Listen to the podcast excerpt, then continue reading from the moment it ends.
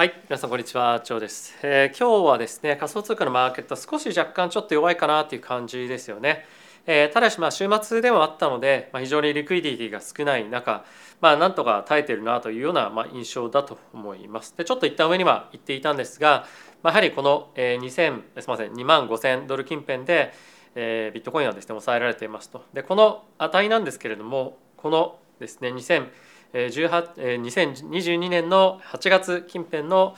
高値になっていてこれをなかなかちょっと割れないような状況になっていると。でまあこれをですね、まあ、この週末のタイミングで何回かトライをしていたんですが抜けれないということでこの週末明けですかねどういうふうになっていくか、まあ、一つ楽しみなポイントかというふうに思います。やっぱりこれを抜けていくことによってかなりテクニカル的にも買いやすくなるかなというふうに思いますしまああとやっぱり継続的なこの上昇相場っていうところがなんとなく続いていきそうな雰囲気っていうのがですね、まあ、あの抜けていくと、まあ、続いていくかというふうに思いますので結構まあ大事なポイントにはなってくるかと思うんですよね。でかつ今えーイーサーに関しましてもえこの直近のですね、ま、1700近辺のところっていうところが、ま、やっぱり少し上値の重いところになっているので、まあ、この辺りの1700から1800ぐらいがですねちょっとレジスタンスに今後も継続してなっていきそうな状況かというふうに思ってます。でですね月曜日に関しては株式マーケット全体としてまお休みなのでアメリカの方のちょっとフローがですねえ少ないような状況に、ま、日本時間の夜というかアメリカ時間の朝でもですね、えなっているんじゃないかなというふうに思うので、ま、本格的な動きっていうのは、火曜日以降になってくるんじゃないかというふうに思っています。まあ、あとちょっともう一個気にしておきたいのは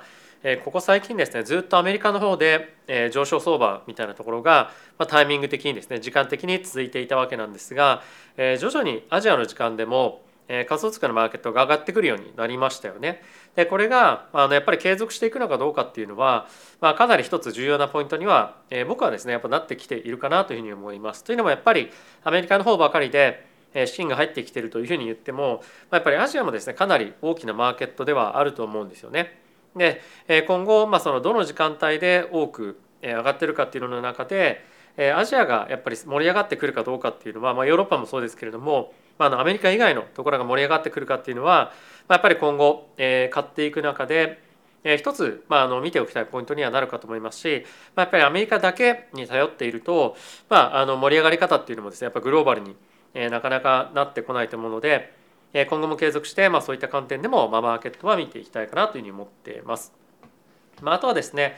ここ最近上がっているトークンについても、まあ、この金曜日じゃなくて、日曜日の夜中のタイミングっていうのは、まあ、結構いろいろと下がってたんですよね。なので、まあ、あの週末含めてなんですが、まあ、ちょっと一旦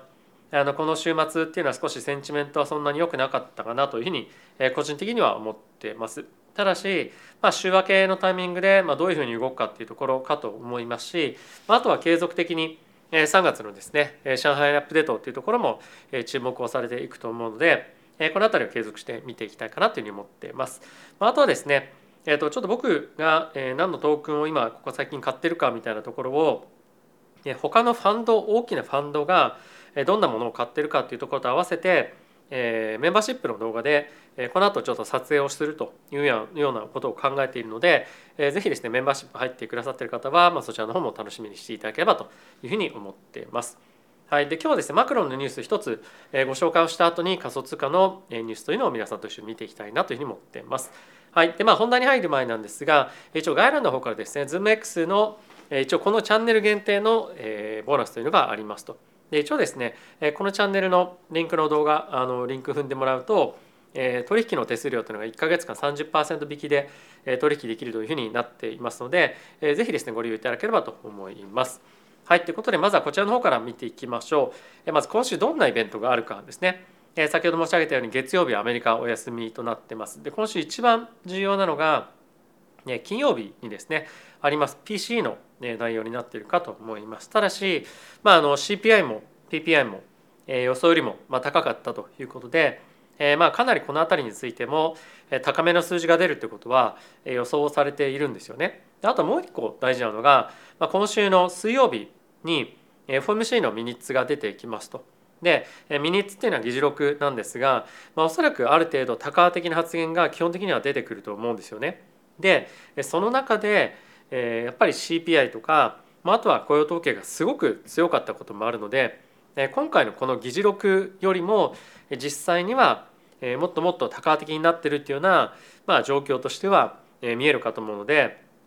まあ、比較的モデレートなというか、まあ、予想通りのある程度内容が出てくれば問題はないと思うんですけれども思ったよりもそういった経済指標が出てくる前のタイミングで多価的な発言が積極的に出ていたりするようであると、まあ、そのタイミングよりももうちょっとやっぱ多価的な発言の方向性を織り込んでいかなきゃいけないよねというような状況になる可能性もあるので、まあ、ちょっと気をつけて見てはおきたいなというふうに思っています。まあ、ただしもう一個やっぱ重要なのが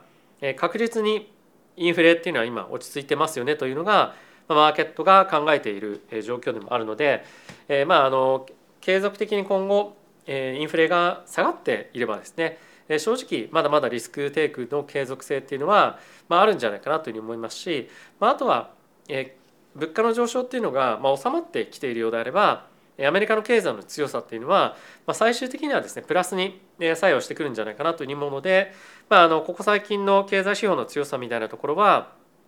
まあ、僕は正直一番注目するべきポイントではないのかなと思いますし、まあ、逆に強いことがえ悪いっていうような、えー、まあ相場はまあもしかすると、えー、まあちょっともう少しすると状況が変わってくる可能性もあったりするんじゃないかなというのは、え、思ってます。はい、でもう一個見ておきたいポイントが、え、こちらなんですけれどもアメリカの今リテールインベスターがですねえ株に対してまあかなり多くの資金を入れていると。で1月はですねかなり株式マーケットに資金が流入したんですが、まあ、毎日毎日約ですね1.5ビリオンぐらいの資金がアメリカのマーケットに流れ込んだんですよね。で通常であればアメリカの個人投資家のですね、まあ、全体のフローの割合に占める、えー、全体のフローに占める割合っていうのは、まあ、15%とかまあそれ弱だったりするんですが、まあ、今はですね20%超えてきてるんですよ。でこれはまあコロナのタイミングで株式マーケットのその投資家の割合で個人投資家の割合がかなり増えてたタイミングって20%か23%ぐらいだったかそれぐらいまでいってたと思うんですけども、まあ、それに今匹敵するくらい強くなってきているので個人投資家の活発化みたいなところは一つ見ておきたい注目のポイントかなというふうに思うんですよね。であとはここがやっぱりすごく強くなってきているというのは仮想通貨のマーケットにも一つポジティブな内容になってきているんじゃないかなというふうに思うので、まあ、今後この辺りのフローが続くかどうかっていうのは、え仮想通貨の観点でも見ておいても面白いのかなというのは思ってます。はい、で、え仮想通貨の関連ニュース見ていきたいと思うんですが、えまずはこちらですね、えーと、週末にツイートもちょっとさしさせていただいたんですがユーガラブスがですね、えー、今持っておりますえボワードエープカナルクラブというこの犬、まあ、これ狼かな？狼の、え NFT があるんですけれども、えこれのですねデザインっていうのがあの実はですねちょっとパクリだったみたいなのが、えこの週末で出てきてたんですよ。まあ、ちょっと今更感みたいなのはあるよねっていうコメントは頂いていたんですが、まあ、この、えまあ、内容がですね、まあ、あの出てきてから、えこのボあのボアデプカナルクラブのロゴっていうのが、まあ、この、えー、なんていうんですかあの白骨化したものではなくて、えっと、ただの BA KC に、まあ、文字と変わったんですけれども、まあ、今後もしかしたら裁判とかするかもしれないですし、まあ、実際にそのクリエイティブに、えー、まあ NFT のマーケットって、まあ、結構力を入れていたりですとか、まあ、あとはそのミームをまあ作り出すためにいろんなマーケティング要素っていうところが、まあ、やっぱりかなり重視されていると思うんですけれども、まあ、やっぱり中身そんな正直なかったよねとか、まあ、あのマーケティングでうまくいけば売れるよねみたいな感じのえ結局、まあマーケットなのかなっていう見方も一つまあできると思うんですが、まあ、あのユーガラブスっていうのはですね大体今時価総額でいうとどれぐらいだったかな、まあ、4ビリオンとかもうちょっと言ってたかもしれないんですけれども、えかなりこの NFT 関連のえ企業としては非常に高いバリュエーションがついている企業でもあるので、まあ、こういったあのボンミスみたいなところがあったりすると、えそういった価値をですね毀損する可能性もありますし、まあ、今後はいろんなところで荒探しをされて起訴に持ち込まれたりする可能性もあると思うので、まあ、ちょっと注目をして見ておきたいポイントではあるのかなというふうに思っています。はい、で続いてなんですけれどもやっぱりその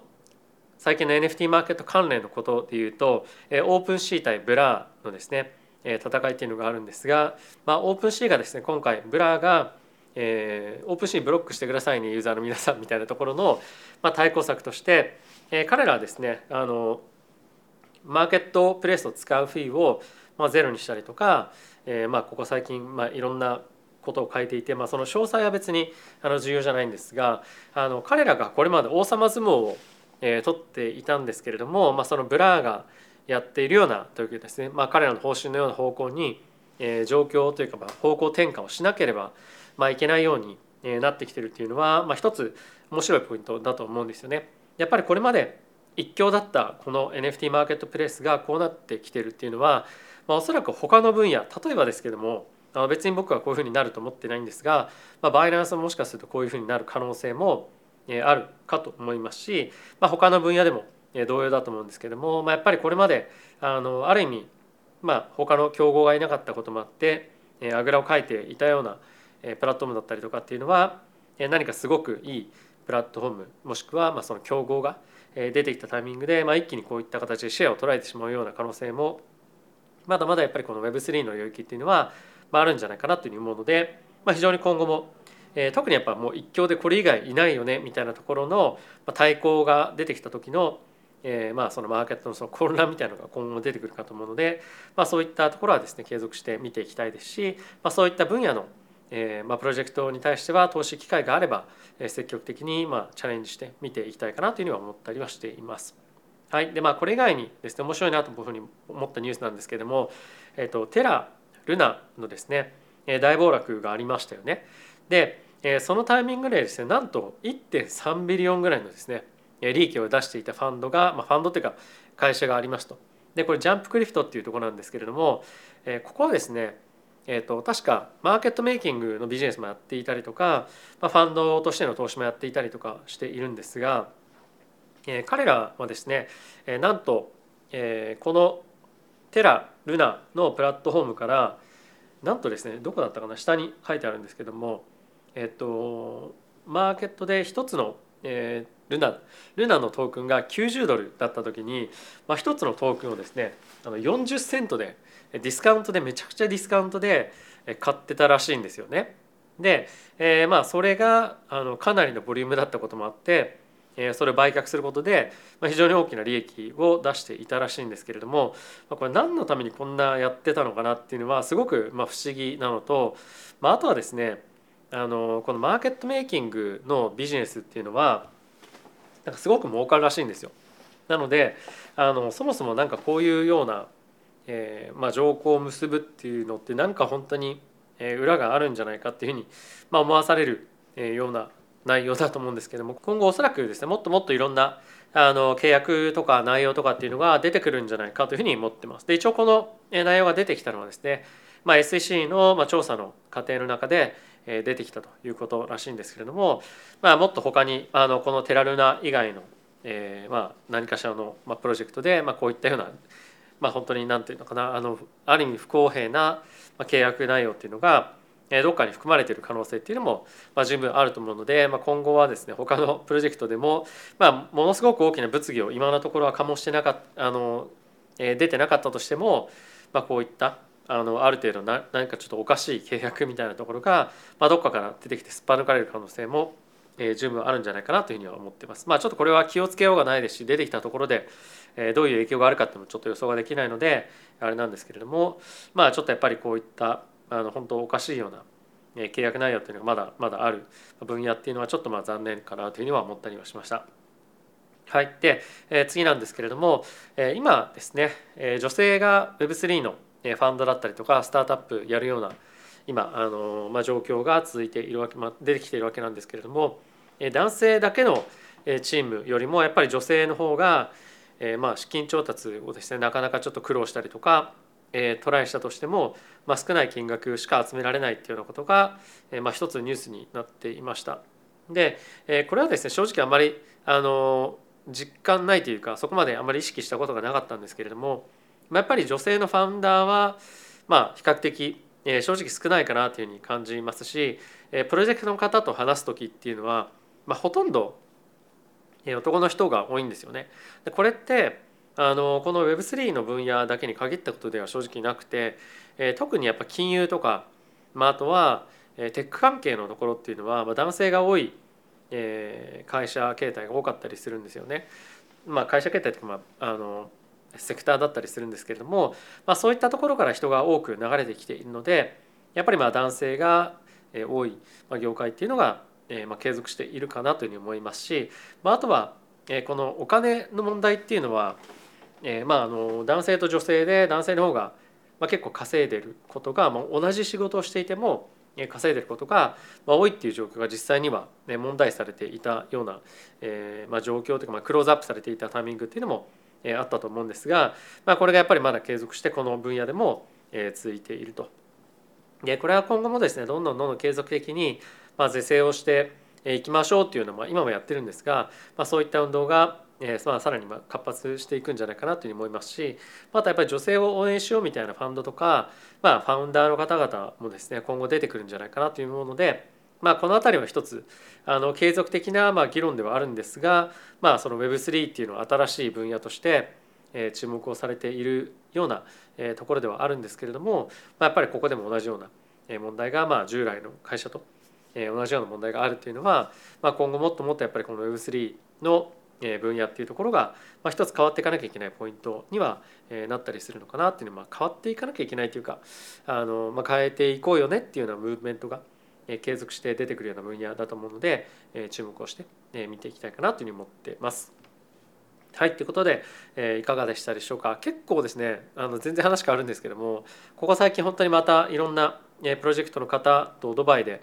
お会いさせていただくような機会がありましてえー、本当にあのここ最近自分の交友関係といいますか、まあ、そういったのがどんどんどんどん広がっていってるなというような、えーまあ、印象がまた出てきていますと。であとはですね3月にえイーサードバイというですねイベントがあるんですけれども、まあ、これも本当にいろんな国々の方々がえ普段ドバイに住んでない方がですね来たりもするようなイベントだったり、まあ、タイミングでもあったりするので、まあ、非常にすごく楽しみだなというふうに思ってます。まあ、あとはですね2月そして4月であともしかすると今計画しているのは6月に日本に帰ろうかなというふうに思ってましてまあいろんなイベントがやっぱり日本でもあるのでそういったところに行きたいなというところとあと今年アメリカにも頻繁に行こうというふうに思ってたんですがそれに加えてちょっとアジアの方もですねあの行けたらちょっと行きたいなというふうに思ってます。なのでそういったところに対してえーまあ、出向いていったりとかあとはもしかするとその6月のブロックチェーンウィークっていうのは、まあ、アジアから人が来やすいような、タイミングになるかもしれないので、まあ、あの日本にいると、まあ、そういった国に、まあ、わざわざ行かなくても、えー、人が日本に来てくれるタイミングでもあったりするんじゃないかなというもので、まあ、その4月、えー、そして6月に関しても、えー、日本に行こうかなというには、えー、思っています。まあ、やっぱりですね本当にあのここ最近思うのがリモートリモートみたいな話があのやっぱりいろんなところであると思うんですが、まあ、だからこそなのかもともとではあるんですけども実際に顔を合わせて、まあ、人と会うってすごく大事だなっていうことをここ最近本当にやっぱ感じてまして、まあ、それによってすごくいろんな話ができたりとか、まあ、自分のことをもっと知ってもらえたりとかあの思ってる以上にやっぱり何て言うのかなそのフェイス2フェイスの